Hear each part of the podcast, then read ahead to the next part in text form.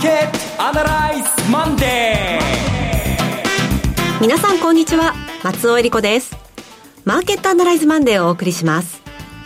パーソナリティは金融ストラテジストの岡崎良介さん。はい。無事、金沢から帰ってまいりました。岡崎良介です。今週もよろしくお願いします。はい。え、そして株式アナリストの鈴木一之さんです。おはようございます。鈴木一之です。今日もどうぞよろしくお願いいたします。この番組は、テレビ放送局の BS12-12 で、各週土曜日朝6時から放送中のマーケットアナライズコネクトのラジオ版です。海外マーケット、東京株式市場の最新情報、具体的な投資戦略など耳寄り情報満載でお届けしてまいります。えー、秋はねセミナーの季節だねなんて先週お話ししまして岡崎さんは金沢からお戻り、はい、鈴木さんは名古屋からお戻りという月曜日でございます、ね。はい、えー、ワールドカップラグビーチームはフランスを転々としておりますが、うん、我がアナライズのチームは日本国内を9月は転々としていこうということになっておりますねあのそうですね。あの名称 IR エクスポに公開収録という形で参加したんですが矢島康秀さんとご一緒だったんですけど、やっぱりあの皆さんすごい熱気ですね。あの投資に関心がある若い世代がすごく増えてるなというのを感じました。次は今週はえっ、ー、と広島なんですよ。広島です。私も参ります。そうそう。広島はね初チャレンジなんですよ。初チャレンジっていうのはあの今回、ええ、資料渡しちゃおうかなと思って。あというか渡した方が、はい、というかあの込み入ってるので今、えー、世の中が。込み入っててとそれと今回特にその次の FOMC がえらい大事なんで、はい、FOMC のこう足取りみたいなものをあの具体的にカクカクしかじかで1年でこうなりましたそれで今回大事ですっていうのを言っても、うん、あのカクカクしかじか見ないと納得できないと思うのででどうしようかな。うんと PDS かなんかに PDF かなんかにするかカラコピ高いんでね。あのいろいろ考えてるんですけども、はい、まああのあんまりわんさか1000人には無理ですけど、えー、100 150、うん、ちょっと聞いてるとこです今。今までね岡崎さんの資料お配りすることあんまりなかったですよね。あのなかったんですけど、その、あの数字が多いんですよ、今回。はい。数字なんで、そのスクリーンに絵で映して分かる話じゃないので、はい、ちょっと数字持っててもらった方がいいかなという点が多いので、まあ今日のアナライズのこのラジオでも、ワンデでも言いますけども、結構数字が大事なんですよ、今。数字が具体的に。こう絵じゃなくて、絵じゃなくて、何点何々という数字が大事なので、このあたりのところを、えー、もう、まあ、メモでもいいんですけどね、はい、メモ書きしてもらうか、あるいは、えー、メールで、あのメールでその場で送るとかですね、なんかしようかなと思ってます。いや盛り上がりそうですね。はい、えー、セミナーのやり方も攻めてますが。えー、広島と高松、ね、あ、そうですね。はい、はい、間もなくあります。そして番組の中では、えー、豊かトラスティー証券の方で伺うセミナーの方もね、ねねご案内をしたいと思います。はい、それでは今日も番組を進めていきましょう。この番組は株三六五の豊かトラスティー証券の提供でお送りします。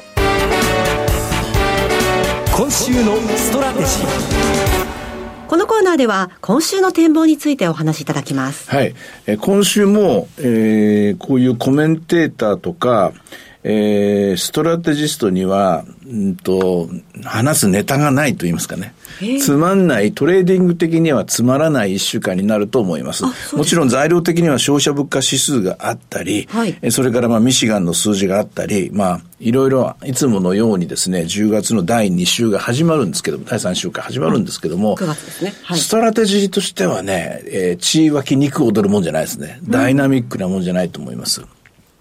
極めて淡々と粛々と、ええー、まあ何百円かとか、まあ動いたとしても1%ぐらい、1%今350円、320円ありますから、まあ十分といや十分なんですけども、あの、トレーディングチャンス、安いところ買って高いところ売ってどうだみたいな、はい、そんな展開にはなりにくいと思います。まあ題して、ゴールディロックス、グローバルなゴールディロックス、低ボラティリティ相場に入りましたから、えー、そこで戦い方としては、えー、日本株は買いやすいでしょう。買いから入っていいでしょうね。今日も安く始まりましたし、えー、特に TOPIX がしっかりしてる中、日経だけがふらふらと、日経はこれ仕掛けですね。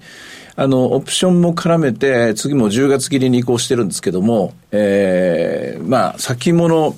えー、先物大将たちがいっぱいいますのでね、はい、この人たちがやりたくしょうがないので、で、そこでまあ、果敢に攻めてると。それこそ、レバレッジのかかったインバースとかですね、トリプルのものとかだね、そういうのが暗躍してますので、それが動いてるだけだと思います。基本は、ポートフォリオを持ってる人は、あの、おそらくビクともしてないと思いますし、1ミリも売ってないでしょうね。むしろ今日なんかがそうですけども、銀行株にお金が集まって、はい、まあ、ちょびっと長期に上がるだけで大騒ぎしてるんですから、まあ、あの、銀行株買う方が儲かりやすいですから、うん、長期金利を売り買いするよりはそっちの方が楽ちんという楽ちんになるのでですね、そのお金が入っているのでしょう。それはそれで間違っていないと思います。まあ、かといって、YCC 解除したとってですね、これ別に金融引き締めに行ったわけでもないし、で、上田さんの発言も、えもしも、あの、あの、消費と、それから、えっ、と、賃金が上がったらという前提なんですが、これ、そこの前提のところ、あら、報道してるの読売新聞なんで、あの、良くないですね。良くないっていうのは、全、全文を報道しないでしょ、あそこ。要するに、会員とか、なんかそういう人しかちゃんと出さないので、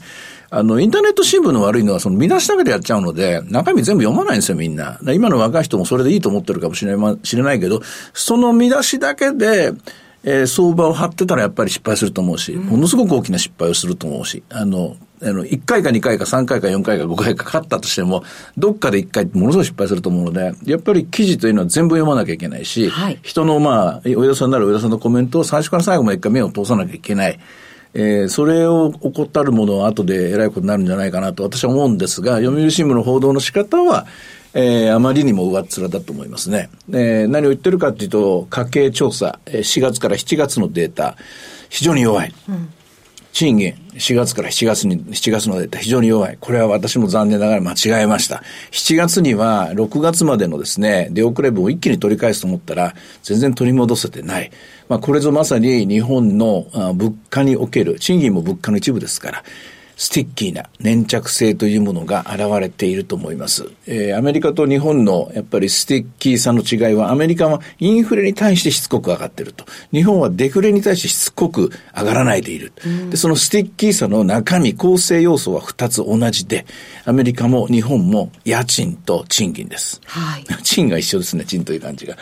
アメリカの方は一旦上がりだしたら下がらないという家賃と賃金。日本の方は下がったままなかなか上がらない家賃と賃金です。これを動かすにはもう1年かかるでしょうね。えー、ですから2023年度の間は無理だということが分かって、特に日本の場合は昔ながらの年に一度の春闘、春闘で賃金を決めるという、これを労働市場とは言えない。年に1回しかですね、えー、オークションが開かれないような世界ですから、これもアメリカと違うところです。また来年の春まで待たなきゃいけない。でも来年の春まで待ってる間におそらく、おそらく、えー、需給は、労働市場の需給は深刻な事態を迎えて、人手不足が極端に進むところと、えー、そうではないところの差が出てくるんじゃないかと思います。で、えー、戦略的には日本はわかりやすく、まあ、下がったところを買っていけばいいかなと思うんですが、アメリカはちょっと難しいです。うんアメリカがちょっと難しいのは、やっぱり CPI の数字が待っているからで、はい、で CPI も一応これあの、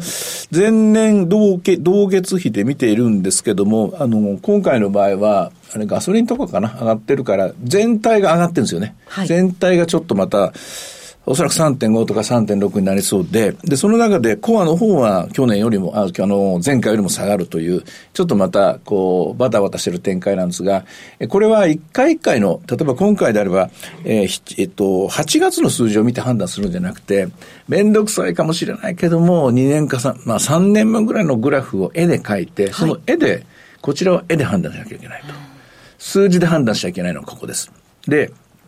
冒頭で、えー、広島でも高松でも、まあ、あとこれから金沢から始めてるんですけども、金沢から続けている、えー、数字で判断しなきゃいけないのは、えー、二つあります。一つは、えー、今回の FOMC19 日20日ですね。19日20日で、この数字だけは見なきゃいけないっていうのが、FF 見通しの2025年度、25年と、今回初めてこの9月で発表される26年の数字です。うん、2026年の段階で FF レートがまだ4%に居座ったまま、ドットチャートですよ。26年ですよ。繰り返しますけども、これはまた私のコメント切り取らないでくださいね。喋ってる30秒ぐらいのとこだけ切り取って、もうダメだとかそこだけやっちゃダメですよ。最初から最後まで絶対このラジオ聞いてほしいし、資料も一応くまなく見て判断してほしいんですが、はい、2026年の段階で FF レートの見通しが4%のまま、そこに居座ったままだと、これ一旦株は下がりますね。ああ、そうですか。えー、これはね、見通しが狂いました。うん、えー、長期金利も4.5%、えー、下がるかもしれないが、いずれにしても4.25から4.5のゾーンで、4から4.25、あるいは3.75から4.25という市場が、あまあ、ここだったらちょうどいいかなっていうところには戻りきれないかもしれないので。でも逆に言うと、2026年の FF レート見通しが3.5の方向に近づいていれば、これはほっと安心です。ヒット安心です。で、これが第一段階。はい、もう一つ、日々チェックしてもらいたいのが、えー、日本とアメリカのそれぞれのボラティリティの指数ですね。はい、インプライドボラティリティの指数。日本の場合は日経 VI です。で、ひとまずまあ細かい数字まで覚えるの大変なんで、今日も株価がちょっと下がるが、特に金曜日なんかが象徴ですけども、象徴的ですけども、金曜日株価は S q もあったので結構下がったんですが、はいボラティリティはむしろ下がってるんですよ。一日としてみれば。これはもう完全に低ボラティリティのゴールディロックスに入った状態ですから、これがひとまずどうでしょうね、20を超えない限りは、持ってる銘柄崩す必要ないですね。まだ今日は17とはい。全然崩さなくていいと思いますね。むしろ、買いたい人に1000円売ってあげないよみたいな意地悪な顔していいと思いますよ。えー、この値段じゃ売ってあげないよみたいな、えー、そういうポートフォリオを持ってた人の勝ちですから、うん、売ってた人の負けですし、買わなかった人のオポチュニティロス、機会損失ですから、えこの状態を長引かせた方が、えー、勝負の、えー、決着は早くつきます。決着というのはおそらく私は3万5千円まで上がると、うん、年末にかけて3万5千円というのを先週から、まあ、こちらの番組でも言わせてもらってますけども、はい、見てるんですけども、その作戦っていうのはこのジルダ作戦ですので、一応ボラティリティ20までの段階であれば、今のえー、ポートフォリオ作戦、えー、しっかり握って、握ったままですね、あの、簡単にはリグわない作戦ですね。これでいいと思います。アメリカの方は、まあ、18ぐらいかな、ボラティリティ。これぐらいで見ときゃいいかと思うんですが、まあ、正確な数字、これ4桁の数字なんですけども、これは対面で会った時に皆さんにお渡ししましょう。ラジオで言うと、私が噛んだりするとですね、間違ってメモされても困るので、はい、えそれは、その数字は皆さんと会った時に直接手渡すか、メモで渡、メモメモ書きしてもらうか、そのメールで送るという、そういう作業を取りたいと思います。はい。岡崎さんからは、日本株は買いやすい今週になるんじゃないかということでしたけれども、とはいえ、その日本株の中でもどういったものを選んだらいいのか、鈴木さんいかがでしょう？あやっぱりあの、まあ、3月決算企業の第四半期決算待ちっていうのが、まあ、体制なんだと思うんですけどね、はい、今、1月決算のあの第二四半期が出てきているところでで、それがやっぱり増額修正が多いですね。うん、あの決算発表の前に、企業が決算修正をしてくるんですね。はい、それがやっぱり、まだ小ぶりの企業が多いんですが、まあ、かなり先週も個別で企業相当賑わったという動きもありました。TOB も活発です。自社株買いが一歩超えて、自分の会社を買ってるんじゃなくて、あの、自分以外のよその会社を売っている。うん、あ買っている。で、自分のところは、その政策保有株を売っている、売却するという、やはり、まあ、構造改革が随分進んできたなという新年度の動きがスタートしてますよね。うん、まあ、来月ぐらいから、あの、2月決算の第二四半期がまたここで出てきますんで、まあ、増額修正の方が優勢だろうという動きになりそうですね。さあ、では今日の指数見てみましょうか。えー、日経平均株価ですが、3万2544円ということで、62円安というところで、えー、午前を終えています。株三六五いかがですか？現在515円ですね。3万2585円からスタートして、最初はどっちに動いたのかな？これは最初買いからいったのかな ?751 円まで上がった後421円へ下がりました。これはまあ先ほどお話した長期金利の0.7%ですね。これを意識したのでしょう。で、でもその後また、えー、気を取り直したかのように500円台回復しているという感じです。小動きですね。はい。そしてドル円は146円66銭から67銭というところでした、11時半。今週、ドル円どうでしょうね。介入してもおかしくないと思いますよ。えー、あの、はもう、もうこの際だからはっきりしておきますけども、はい、今、日本銀行にインフレ対策をやろうという人いますけど、それは間違いですよ。うん、今、インフレ対策は政府しかできません。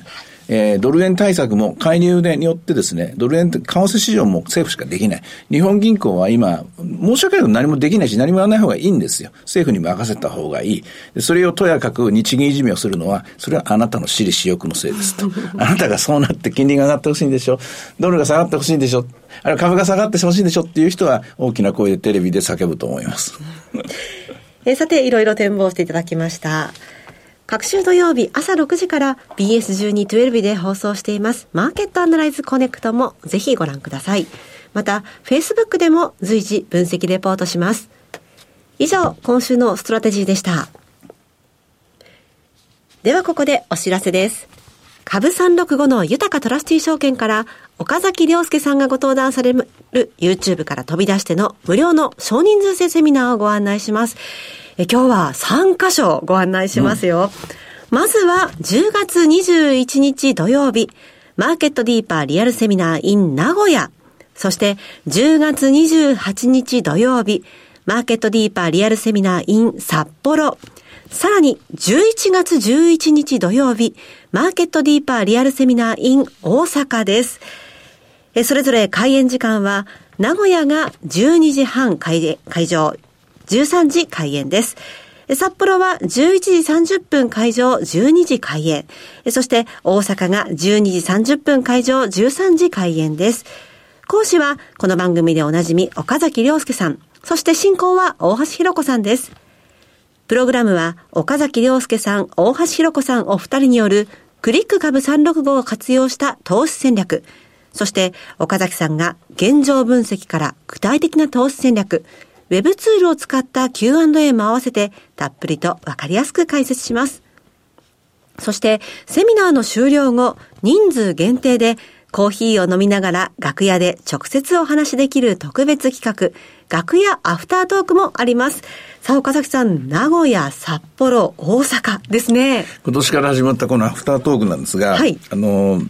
全然面白く、面白くていうか、面白い話はできないですよ、私も。真面目になって真面目にすとヘ、ヘトヘトになって、巣になって、普通の人間、普通の、あの、雑記家といいますか、普通のことを普通に喋ってますので、はい、そそれが受けるかもしれませんけども、あの、本音でここは確かに本音しか喋れないという、疲れてですね、はい、まあ、そういう話なんですが、10月ですから、まあ、次の段階に相場が入っていると思います。もう今予想している、今週立てた、先週から作っている戦略が、1ヶ月経ったところで、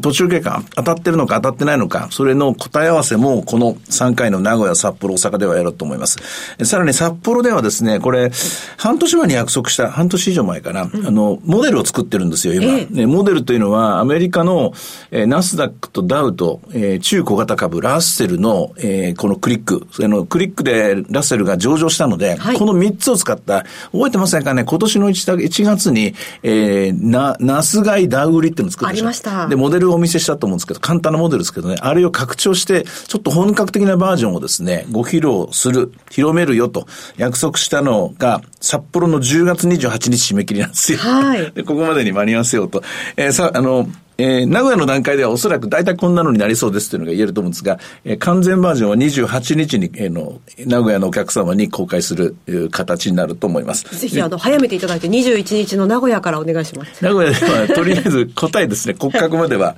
試しバージョンで行ってみて、翌週そのモデルがうまくいってるかどうか、はい、実験台になってもらおうかな。モルモットになるかもしれませんけど、いやいやいやそんな感じで名古屋の方にも、はい、えー、予告編前バージョンをお伝えしようかなと思ってます。はい。それぞれ入場は無料です。定員は名古屋が60名、札幌は50名、大阪80名です。応募多数の場合は抽選となります。なお、今回のセミナー事項は、セミナーに参加されたことがない方を優先的にご案内させていただきます。えぜひ皆さんふるってご応募ください。では、会場をご案内しますね。名古屋は名古屋駅徒歩5分、名古屋ルーセントタワー16階、TKP ガーデンシティプレミアム名古屋ルーセントタワー A です。名古屋は10月21日です。そして10月28日、札幌の会場は JR 札幌駅近く、アパホテル TKP 札幌駅前内にあります TKP 札幌ビル3階 TKP ガーデンシティ札幌駅前カンファレンスルーム 3E です。そして11月11日大阪の会場は JR 大阪駅梅田駅近くの TKP ガーデンシティプレミアム大阪駅前トワイライト A、B です。お申し込み、お問い合わせは、豊かトラスティ証券セミナー情報ページよりウェブからお申し込みください。締め切りはそれぞれ、名古屋は10月19日、札幌は10月26日、大阪は11月9日、木曜日の正午12時までです。応募状況によっては締め切りを前倒しする場合がございます。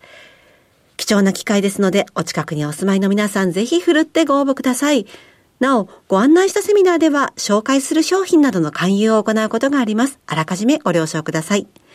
以上、株365の豊かトラスティ証券からセミナーの情報でした。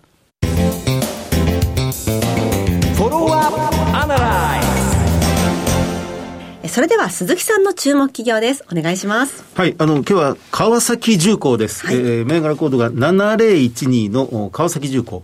あの、先週まで三菱重工が、まあ、株価どんどん上昇するという動きになりましたが、まあ、それに負けず劣らず、えー、まあ、防衛軍事関連として大変注目されている川崎重工というところですね。えっと、今、PBR で1.20倍ぐらいです。で、PR が10倍ちょっと。はい、配当利回りは2.1%というところです。ROE が8.5%ですね。あの、大きな事業部門が、だいたい5つぐらいにこの会社は分かれるんですが、はい、今急回復しているのがが航空宇宙です。うん、あの、コロナが明けて、ボーイングが、うん、まあ、機体の整備を含めた設備動車を活発化させていると。そのボーイング向けの受注が復活して、コロナ前を回復したというのが非常に大きいですね。それから、インドを中心に、やっぱりアジアを中心に、あの、二輪車、まあ、川崎ですね。二輪車が相当売れていると。まあ、これがパワースポーツっていうジャンルになりますが、ここは相当伸びている。それからやっぱりエネルギーです。あの、LNG、それから LPG、アンモニア運搬船。えまあ、これの初めての引き渡しというのがアンモニア輸送船に関して、えー、まあ、今年行われて、今、受注残が12隻、えー、抱えているということですから、ここも、まあ、長期的に見てかなり良いということですね。それで今注目されている防衛、えー、軍事関連というところですが、はい、この南西諸島に、まあ、今回の防衛予算、来年度7兆7000億円、まあ、重点配備すると、まあ、過去最高ということになりますが、今まで、この青森、北海道に重点的に、まあ、防衛省は配備していた。初めて南西諸島が手薄だったということになりまして、えー、まあ、台湾有事に備えるので、まあ、補給路を確保する。で、そこはやっぱり、まあ、船もそうなんですが、ヘリコプターが一番求められるみたいですね。で、防衛省向けのヘリコプターというと、こう、川崎重工が一手に手がけているということになりますが、はい、まあ、ここが、まあ、受注が確実に出てきている。まあ、防衛省向けの、その、開示情報というのはほとんど、どの会社もほとんど、えー、表に出してこないんですが、まあ、あの、川崎重工もちらっとしか、まあ、書いてないんですけど、まあ、文章で私たちが外から見れる以上に、まあ、ここは重点的に入ってきてるんだろうなというふうに考えられます。あの、8月の初旬に発表しました第一四半期は、はい、えー、売上高4000トンで53億円、プラス15%で、えー、まあ、過去最高更新した。えー、受注残も今、あ過去最高になってきているということになりました。2兆トンで480億円、えー、まで膨らんでいる、3500億円積みましているというところですから、まあ、このあたり中心に、化石重工は、まあ、長期で注目していきたいなというふうに思いますね。やはり防衛軍事、ね、どの業界もどの会社も上がってきてますね。開示が、あの、えー、資料が難しいんですけどね、手に入らないところが多いんですが。はい、今日ご紹介したのは川崎重工でした。さて、マーケットアナライズマンデーはそろそろお別れの時間です。ここまでのお話は、岡崎亮介と、鈴木和之と、松尾恵里子でお送りしました。それでは今日はこの辺で失礼いたします。さよなら。この番組は、株365の豊かトラスティ証券の提供でお送りしました。